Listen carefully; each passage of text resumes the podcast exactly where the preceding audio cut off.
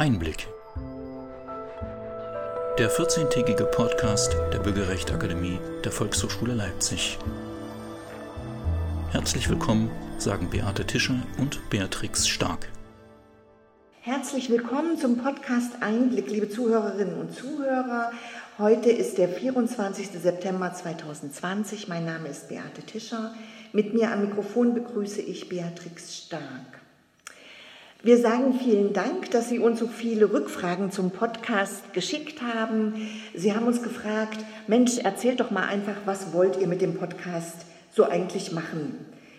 Dieser Podcast gehört zur Bürgerrechtsakademie der Volkshochschule Leipzig und wie der Name sagt, stehen die Bürgerrechte und das Grundgesetz im Mittelpunkt. Aber keine Angst, wir wollen nicht juristisch werden, wir sprechen keine Juristensprache Unsere Themen sind sehr aktuell und sie sind auch spannend. Hand aufs Herz, wann hatten Sie zum letzten Mal ein Grundgesetz in der Hand? An dem Punkt hake ich gleich mal ein, denn ich bin tatsächlich ganz überrascht, dass das Grundgesetz und die Bürgerrechte ja besonders auf den Corona-Protestkundgebungen ganz aktuell sind, ähm, wenn auch in abgewandelter Form und Wortlaut. Und deshalb auch die Frage, was steht genau drin und was bedeuten die Bürgerrechte und das Grundgesetz für unser Zusammenleben und im Alltag. Der Podcast Einblick greift einzelne Artikel heraus und wir lassen sie lebendig werden. Das haben wir im September schon gemacht. Sie haben vielleicht auf unserer Seite www.bürgerrecht-akademie.de einzelne Folgen gefunden. Es ging in erster Linie um die Wiedervereinigung. Wir haben ein Gespräch geführt mit Thomas Krüger, dem Präsidenten der Bundeszentrale für politische Bildung, und auch mit Jana Hensel, der Autorin und Journalistin, die in Leipzig geboren wurde und ähm, die mit dem Buch Zonenkinder einen großen Erfolg erzielt hat. Was steht im Oktober auf dem Programm? Diesen Monat erwarten Sie zwei Folgen zum Thema Wahl. In Deutschland ist dies im Grundgesetz Artikel 20 verankert und den genauen Wortlaut der vier Absätze finden Sie dann auch auf der Homepage in den Show Notes. In Amerika wird gewählt und man könnte den Eindruck haben, selbst wir befinden uns im Wahlkampf. Mir scheint das, als wenn es eine Wahl für oder gegen Trump ist ähm, und wir wollen heute nicht danach fragen, sondern wir fragen nach der aktuellen Situation in den USA, nach den Hintergründen, nach den Unterschieden zum amerikanischen Wahlsystem und den möglichen Folgen. Dazu haben wir uns einen Gast eingeladen, der sich wie kein zweiter im deutschen Wahlsystem auskennt, aber nicht nur im deutschen, auch im amerikanischen. Und wir freuen uns sehr, dass wir diesen Gast, und das ist das Besondere an der heutigen Folge, live bei uns in unserem kleinen Studio haben. Und damit darf ich vorstellen Jörg Schönenborn. Und es folgen ein paar Splitter aus seinem Leben. Jörg Schönenborn ist deutscher Journalist und seit 2014 Fernsehdirektor des WDR, des Westdeutschen Rundfunks. Und nach der kosmedialen Umstrukturierung seit 2019 der Programmdirektor für Information, Fiktion und Unterhaltung des WDRs, zudem Koordinator Fernsehfilm in der ARD und Sie, liebe Hörerinnen und Hörer, kennen ihn vielleicht aus den regelmäßigen Wahlsendungen im ersten und dem ARD-Presseclub. Unter seiner Feder entstanden eine Reihe erfolgreicher Formate wie Hart aber fair, Markencheck, Wahlarena, Sport Insight – bei einigen von Ihnen kommt jetzt vielleicht ein Bild in den Kopf. Zum Hintergrund, Jörg Schönenborn ist in Solingen geboren, studierte Journalistik und Politikwissenschaften. Auch noch erwähnenswert ist, dass sie für die Berichterstattung des Brandschlags in Solingen 93-94 den Telestar Förderpreis erhielten, den Axel Springer Preis für Fernsehjournalismus und 2011 die lange Obama-Nacht moderierten und dafür den Rias-Preis bekam. Jörg Schönenborn. Wir nähern uns der ersten Frage. Beate hat schon gesagt, Sie sind Wahlexperte für Deutschland, nicht nur für Deutschland, auch für die USA. Für mich sind da noch ganz viele Verständnisfragen, was das Wahlsystem angeht, denn das ist ja anders als unseres, was wir in Deutschland haben. Was ist also grundlegend zu wissen, um die Wahl in den USA zu verstehen? Warum wird seit 160 Jahren an einem Dienstag im November gewählt? Wen und was wählen die Amerikaner? Und dann fallen mir noch Schlagworte ein wie Wahlmänner, Swing States, The Winner Takes It All, Electoral College. Bitte bringen Sie Licht ins Dunkel. Naja, es ist ein Land mit einer Tradition, einer demokratischen Tradition von fast 250 Jahren.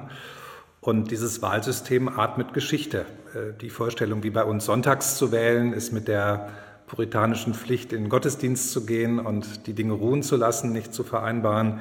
Ähm, manche auf dem Land nutzten den Dienstag, um in der Stadt einkaufen zu gehen. So kam der Wahltag in einigen Gegenden zustande.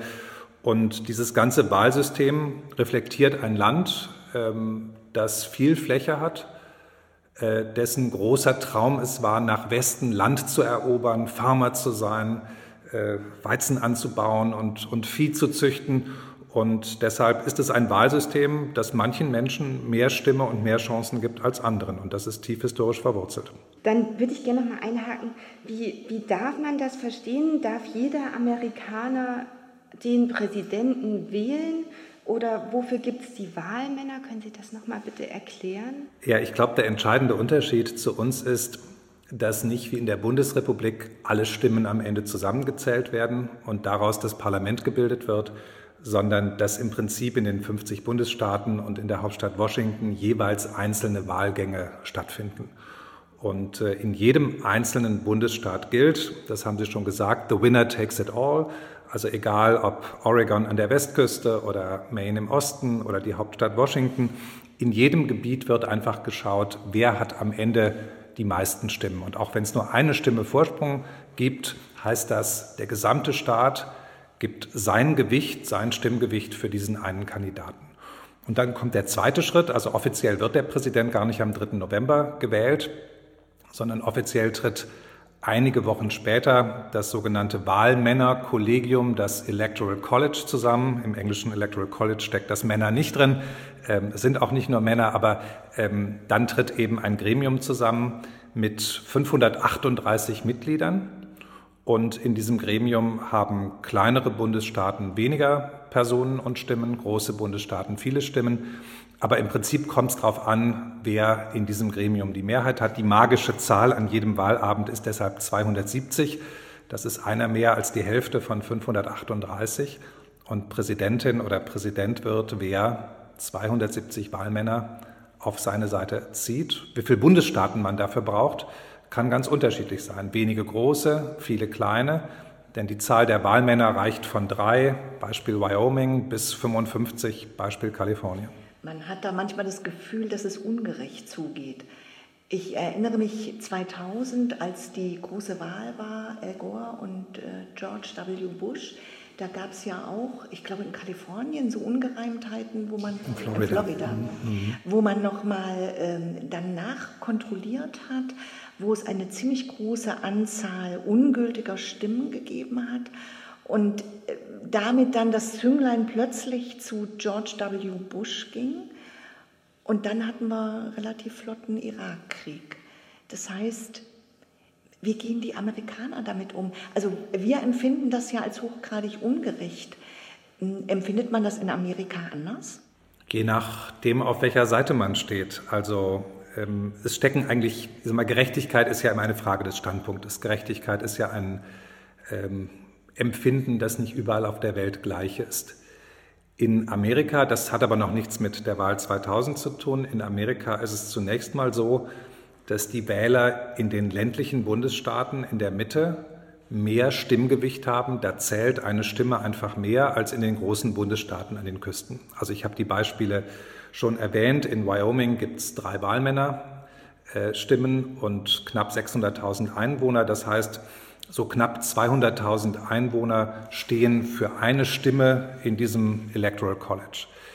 Kalifornien ähm, hat 40 Millionen Einwohner und, ähm, und 55 äh, Stimmen. Das heißt, da sind es 700.000 Menschen, die für eine Stelle in diesem Wahlmännerkollegium stehen. Also das heißt, das Stimmgewicht der Menschen in Wyoming ist mehr als dreimal so hoch wie das der Menschen in Kalifornien. Und das hat eine historische Absicht. Ähm, das Land in der Mitte, ähm, da wo die Farmer für die Ernährung der Bevölkerung sorgen, das sollte eben besonderes Gewicht haben und nicht von den Städten, die vom Land ernährt werden, einfach überstimmt werden. Das kann man ungerecht empfinden, äh, Pacta sunt servanda. Es ist einfach die Einigung, die man in Amerika für die Verfassung gefunden hat. Eine ganz andere Geschichte ist, dass in Amerika die Auszählungen viel häufiger umstritten sind als bei uns. Ähm, das war das Problem damals in Florida. Dazu gehört, dass zum Teil die Wahlverfahren selbst ein bisschen schwer durchschaubar sind. Ähm, das ist regional sehr unterschiedlich. Dazu gehört aber auch, dass es im amerikanischen Wahlkampf üblich ist, den Anhänger der Gegenseite das Wählen schwer zu machen. Also alles zu tun, damit die Anhänger meiner Gegenpartei möglichst abgeschreckt sind, möglichst nicht zum Wahllokal gehen, vielleicht ungültige Stimmen abgeben. Auch das ist seit über 100 Jahren Teil des amerikanischen Wahlkampfs. Da passt das Wort ungerecht vielleicht schon ein bisschen mehr. Und das heißt, dass es gar nicht so überraschend ist, wie das jetzt für mich gewirkt hat, dass Donald Trump dann schon geschaut hat, wie er die Briefwahlen dann auch beeinflussen kann, dass man eher nicht zur Briefwahl geht, weil er sagt, dass, ähm, die könnten manipuliert sein ähm, und dann ja auch geschaut hat, dass er die einschränken kann. Ja, also Amerika ist ein tief gespaltenes Land ähm, seit etwa 30, 40 Jahren. Und die Spaltung bedeutet heute, dass die weißen Christen mit eher geringer Bildung die Republikaner wählen und die Nicht-Weißen ganz überwiegend die Demokraten wählen. Das sind Schwarze, das sind viele Latinos. Und ähm, die weißen Christen sind relativ wahltreu. Also denen kann man nicht so leicht Steine in den Weg legen auf dem Weg zum Wahllokal. Ähm, Anhänger von Minderheiten sind da oft ein bisschen wankelmütiger, wie viel Energie sie da reinstecken. Deshalb ist der Anreiz für Donald Trump relativ hoch, das Wählen zu erschweren. Und das versucht er zum Beispiel, indem die Hürde für Briefwahl relativ hoch ist. Es gibt Bundesstaaten, da darf man nicht einfach wie bei uns sagen, äh, ich beantrage einen Wahlschein, sondern muss eine plausible Begründung haben. Da reicht es auch nicht zu sagen, ich kann wegen Covid nicht dahin gehen. Ähm, dann gibt es Bundesstaaten, in denen hin und wieder die Wählerlisten komplett gestrichen werden und man sich neu eintragen lassen muss. Wenn man das vergessen hat, kann man die Stimme nicht abgeben. Dann gibt es Bundesstaaten, in denen die Zahl der Wahllokale so reduziert wird, dass sich in Kentucky zum Beispiel bei einer Wahl in diesem Jahr 600.000 Menschen ein Wahllokal teilen müssen. Das ist zufällig ein tief schwarzes Gebiet mit vielen Minderheiten. Äh, es gibt in Ohio einen Streit darum, äh, dass die Briefwahlscheine nicht mit Rückporto versandt werden. Also das heißt, ich muss als Wähler eine Briefmarke kaufen. Da gibt es unendlich viele Varianten und ähm, grundsätzlich, glaube ich, kann man sagen, je schwerer das Wählen wird, desto besser die Chancen für Trump. Überraschend ist für mich ja auch immer noch, dass wir nur über zwei Parteien sprechen. Also die Republikaner und die Demokraten. Und wenn man jetzt bei Joe Biden mal konkreter hm, drauf sieht, dann hat man das Gefühl, sein Wahlprogramm ist wählt mich, dann, dann wählt er nicht Trump. Also da gibt es gar nicht so, so wirklich große Inhalte. Deshalb ist so die Frage, warum etablieren sich nicht neue Parteien? Warum gründet sich da nicht was Neues? Das ist ja die Erfahrung, die wir gemacht haben, dass durch die Veränderung in der Gesellschaft dann auch neue Parteien entstehen. Das ist zwar ein langer Weg, aber das ist so überraschend, dass es immer noch und immer wieder um Demokraten und Republikaner geht. Also zwei Antworten dazu. Es gibt andere Parteien, aber in einem Wahlsystem, in dem The Winner Takes It All gilt, ähm, müsste man sich vorstellen, in welchem Wahlkreis in Deutschland, weiß ich nicht, sagen wir die, die graue Partei, die, graue, die Seniorenpartei die Mehrheit bekommen würde. Also das heißt, äh, die Grünen wäre ja inzwischen möglich, aber ähm, an sich sind es immer nur wenige große Parteien, die eine Chance haben. Und deshalb haben in Amerika die Grünen oder die Libertäre Partei eigentlich keine Chance, Wahlmänner zu stellen. Die zweite Antwort ist, die Parteien in Amerika sind ursprünglich nicht Parteien in unserem Sinne, die sich für bestimmte soziale oder wirtschaftliche oder Steuergesetze entscheiden, sondern Republikaner und Demokraten waren bis vor 50 Jahren Parteien, die alle Positionen in sich hatten und in sich zu klären versuchten, welche Form von Steuergesetzen machen wir jetzt zum Beispiel. Die Demokraten und die Republikaner waren nicht linker oder rechter als die anderen. Sie waren nicht sozialer oder wirtschaftsfreundlicher, sondern im Prinzip waren es Plattformen, auf denen jeweils alle Meinungen versammelt waren. Und erst als Folge der Bürgerrechtsbewegung der 60er Jahre hat sich aus bestimmten Gründen die politische Spaltung dieser beiden Parteien ergeben. Das ist geschichtlich noch recht jung. Und da hat die Zeit bisher nicht gereicht, damit eine dieser kleinen Parteien so stark werden konnte, dass sie auch eine Rolle spielt. Wir haben schon gesagt, dass wir über ein Land sprechen, das 27 Mal größer ist als Deutschland ähm, und haben da jetzt schon viele Einblicke bekommen. Das ist alles schwer zu fassen. Die einzelnen Staaten haben ja auch jeweils eine eigene Geschichte, haben eine Teilsouveränität. Und ich finde auch, dass der Freiheitsgedanke nochmal ein ganz anderer ist. Also ich habe das Gefühl, dass in, in den USA ein großer Anspruch und Wert darauf gelegt wird, sich frei zu fühlen. Wenn ich an die letzten Wochen und Monate denke, dann sehe ich bewegte und verrückte Zeiten eine Welt in der Pandemie, mit, die vorher unvorstellbar für mich war. In den USA Menschen, die an Corona starben, das sind jetzt über 200.000 Zusammenbruch der Wirtschaft, Menschen an Essensschlangen, die Black Lives Matter Bewegung, Brände von historischen Ausmaßen, da ist ganz viel passiert und aktuell die USA an sich kennt ja nicht so ein Sozialsystem, wie wir das kennen. Und dann kommen ja auch gleichzeitig immer wieder die Auftritte von Donald Trump in den Sinn, die mich sprachlos machen in vielen Fällen und ich ihn eher als Entertainer als als Politiker wahrnehme. Viele sagen, dass er das Land spaltet. Sie haben schon gesagt, das Land ist gespalten. Nun wäre die Frage, diese Polarisierung, ist die ganz neu oder wie tief geht die eigentlich? Hängt das an, an Donald Trump und Joe Biden? Ähm, und wie kann man da vielleicht entgegenwirken? Ist da ein Ende in Sicht oder wird diese Kluft immer stärker? Also Donald Trump hat Amerika nicht gespalten, sondern Donald Trump konnte Präsident werden, weil Amerika ein tief gespaltenes Land ist. Äh, republikanische Wähler hätten ihn nie gewählt als Person in einer gewissen Zahl, äh, wenn es für Sie nicht selbstverständlich wäre, in dieser aufgeheizten, polarisierten Stimmung alles zu tun, um eine Demokratin zu verhindern. Also Hillary Clinton zu verhindern, war für viele Wähler ein viel stärkeres Motiv als äh, Donald Trump selbst. Und ähm, das Ganze hat mit zwei großen Themen zu tun. Äh, das eine ist eine religiöse Entwicklung. Wir haben in Amerika seit eh und je extreme, aus unserer Sicht extreme christliche Gruppen, sogenannte Evangelikale. Und diese Strömung hat durch ein Abtreibungsurteil in den 70er Jahren extrem an Rückhalt und Unterstützung gewonnen. Die Abtreibungsfrage ist eine große, die Christen mobilisiert und nichtchristliche oder liberale Christen ähm, zu Gegnern macht. Das ist ein Auslöser für die Spaltung. Und das zweite Thema steckt in Amerika von Anbeginn tief drin. Das ist die Rassenfrage, wie sie dort heißt. Ähm, ursprünglich die Frage von Schwarz und Weiß. Die Gleichberechtigung der Schwarzen durch die Bürgerrechte in den 60er Jahren ist etwas, was vielen Amerikanern bis heute kulturell fremd ist, wogegen Widerstände erwachsen sind.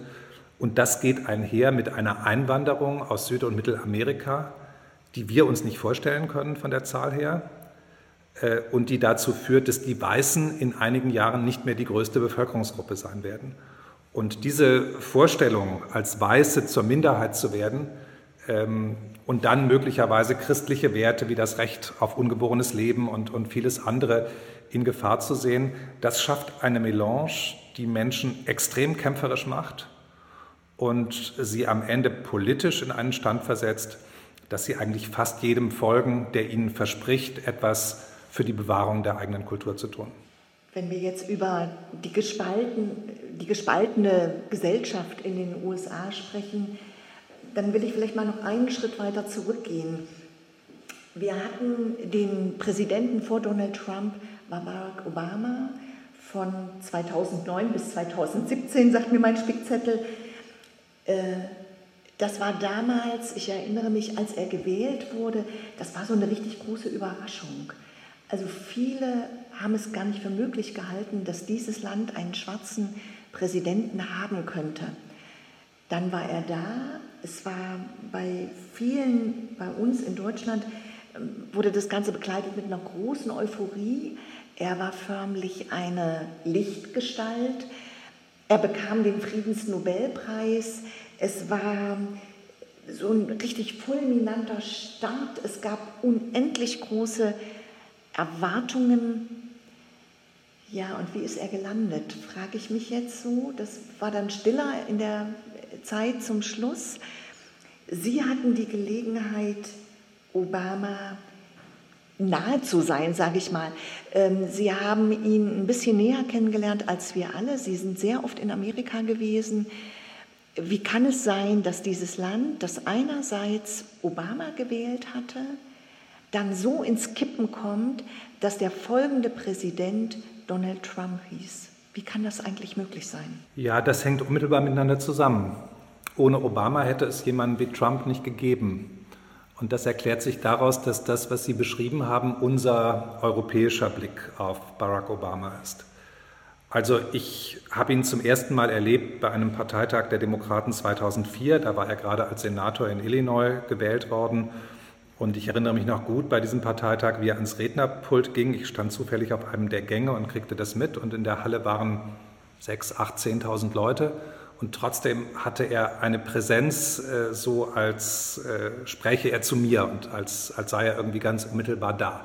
Das ist eine Gabe, äh, die mich sehr beeindruckt hat, die, ähm, glaube ich, ähm, ja, sag mal, uns Europäer sehr beeindruckt hat, weil wir geglaubt haben, ein Schwarzer mit einem solchen Charisma, ein Jurist, ein Staatsrechtler mit einem uns nahen Rechtsstaatsverständnis, ähm, der müsste doch schaffen, dieses gespaltene Amerika zu einen. Aber das war eine europäische, ich glaube auch eine sehr naive Sicht, denn in Wirklichkeit hat er die Spaltung vertieft. Ich habe vorhin gesagt, dass diese ungeklärte Rassenfrage in den USA ein Grund für die Spaltung ist. Und ein schwarzer Liberaler war für konservative Weiße, die um ihren Job, ihren sozialen Abstieg fürchten, ähm, sicherlich kein Versöhner. Niemand, der einem das Gefühl gibt, wir können unsere Identität und Kultur stärken, sondern genau das gegenteilige Signal aussetzt. Ein Schwarzer als Präsident, ähm, eine schwierige Vorstellung. Und ähm, hinzu kommt, dass er es politisch auch nicht geschafft hat, Brücken zu bauen. Er hat es versprochen vom ersten Tag, aber er hat es nicht geschafft, was, wie viele sagen, auch mit seiner Persönlichkeit zu tun hat. Er hatte nicht die Gabe, auf politische Gegner zuzugehen. Ähm, und im Ergebnis war dieses Land nach acht Jahren mit einem schwarzen Präsidenten dann eben reif für Donald Trump. Noch etwas kommt dazu. Ähm, Obama hat zwar nach der Finanzkrise viele Jobs geschaffen, aber er hat nicht geschafft, was Trump geschafft hat, nämlich das Durchschnittseinkommen für das untere Drittel äh, wieder etwas anzuheben. Jetzt sagen viele, na ja, äh, Obamas Aufschwung war jung, das wäre mit ihm auch gelungen. Aber Fakt ist, dass die amerikanische Mittel- und Unterschicht zwischen 1986 und 2016 praktisch kein steigendes Realeinkommen hat, sondern real ungefähr äh, gleich bleibt. Und das ist natürlich eine Situation, die jemandem, der gerade der Unter- und Mittelschicht Wohlstand verspricht, besonders attraktiv ist. Ich frage mich ganz oft so eben mit diesem Fernblick, wie, wie wählen die Amerikaner eigentlich? Sie haben schon gesagt, also viele bleiben dann auch bei der Partei und möchten die anderen Parteien verhindern. Gleichzeitig hatte ich eingangs gesagt, habe ich oft das Gefühl, dass Trump für mich eher ein Entertainer ist ähm, oder so ein Reality-TV-Star. Das spielt ja sicherlich auch eine große Rolle. Ist das auch was, was dann mitwirkt, dass das trü vielleicht drüber scheint über die, die Kompetenzen? Oder ist das jetzt mein verschobener Blickwinkel von den Medien, den ich so erhalte und mir einbilde?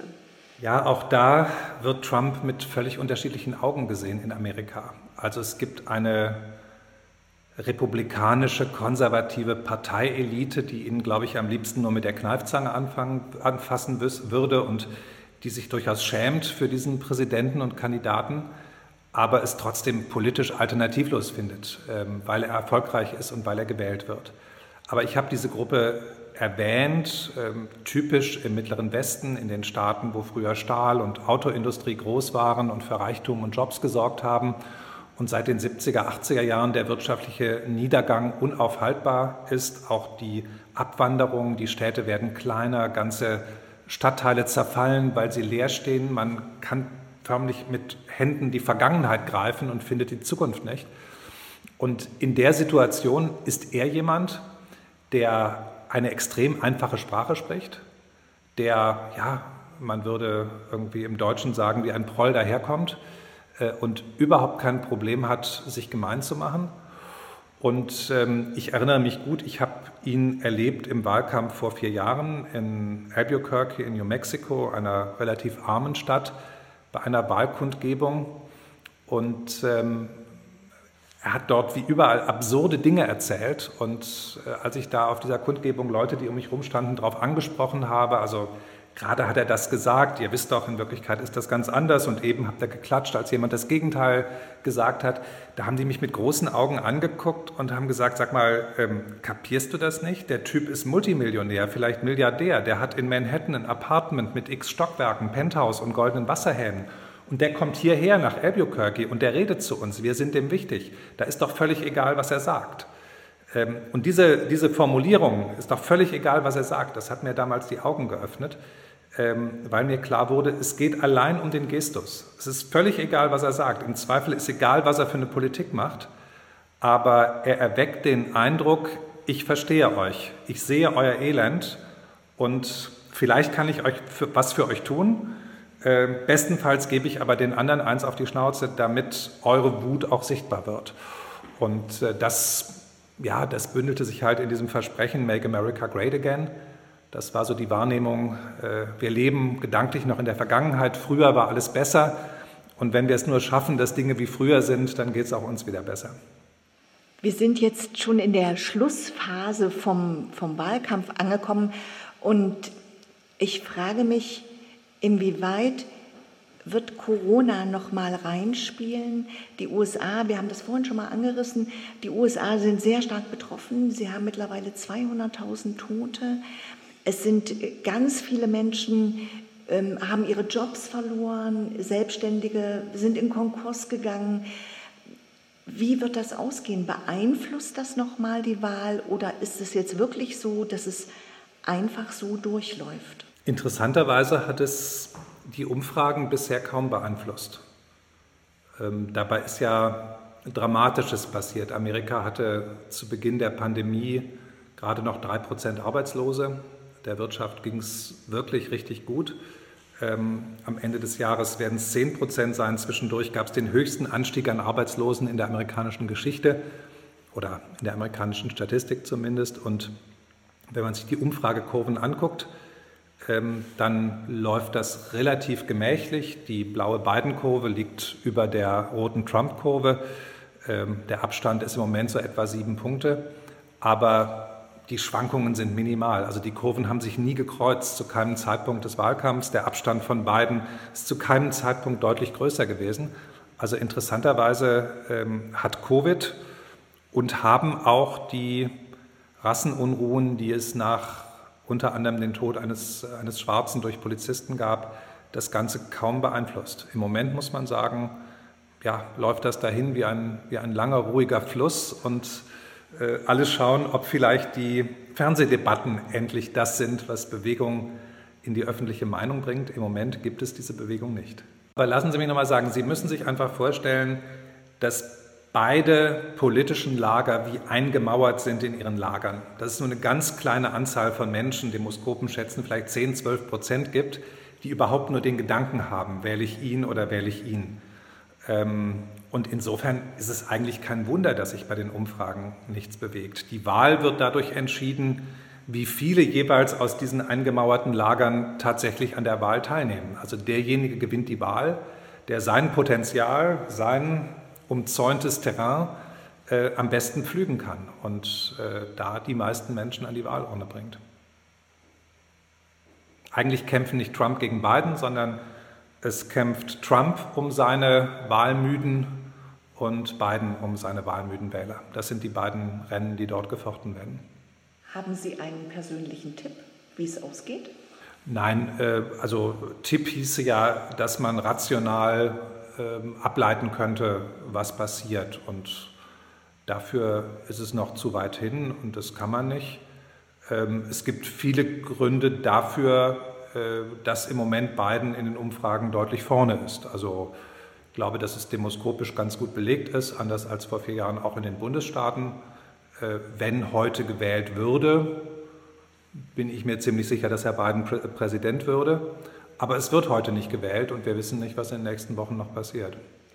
Liebe Hörerinnen und Hörer, normalerweise könnte jetzt hier ein Schlusswort folgen, in dem wir Herrn Schönenborn verabschieden. Nun brennt mir noch ein was ganz doll auf den Lippen. Nämlich äh, bezieht sich das etwas auf den letzten Podcast und den vorhergehenden Podcast, ähm, wo es um die Wiedervereinigung ging. Bei uns in, in Sachsen vor allem auch Pegida, Legida, AfD. Und da haben bei mir die Ohren geklingelt mit Aussagen, Angst als Weiße fremd zu sein im Land, Thema Abwanderung, Verfall, das sind ja Phänomene, die wir hier in Sachsen auch haben, die wir in Deutschland haben. Kann man da Bezüge sehen die zwischen, zwischen den so anderen USA und auch Deutschland im Wahlverhalten? Also ich würde warnen davor, die Länder politisch und kulturell zu vergleichen. Aber es gibt etwas Globales, das alle westlichen Gesellschaften gleichermaßen beeinflusst. Äh, das ist das ungeheure Veränderungstempo, das ausgelöst wird durch Digitalisierung, durch globale Handlungsströme ähm, und wovon wir lokal ganz unmittelbar etwas spüren und auch Sie hier in Sachsen. Und ähm, wir spüren aber sehr unterschiedliche Dinge. Wir spüren, dass es Gegenden gibt, die plötzlich vibrieren, wo Menschen hinziehen, wie hier in Leipzig, wo digitale Start-ups entstehen und ähm, neue Industrien sich daran oder neue Betriebe sich daran hängen. Und wir erleben das Gegenteil, dass dort, wo noch alte Industrie ist, wo vielleicht jetzt ein Autohersteller sagt, ich baue keine Verbrennungsmotoren mehr und die Zulieferer plötzlich nichts mehr zu tun haben, äh, genau das Gegenteil passiert.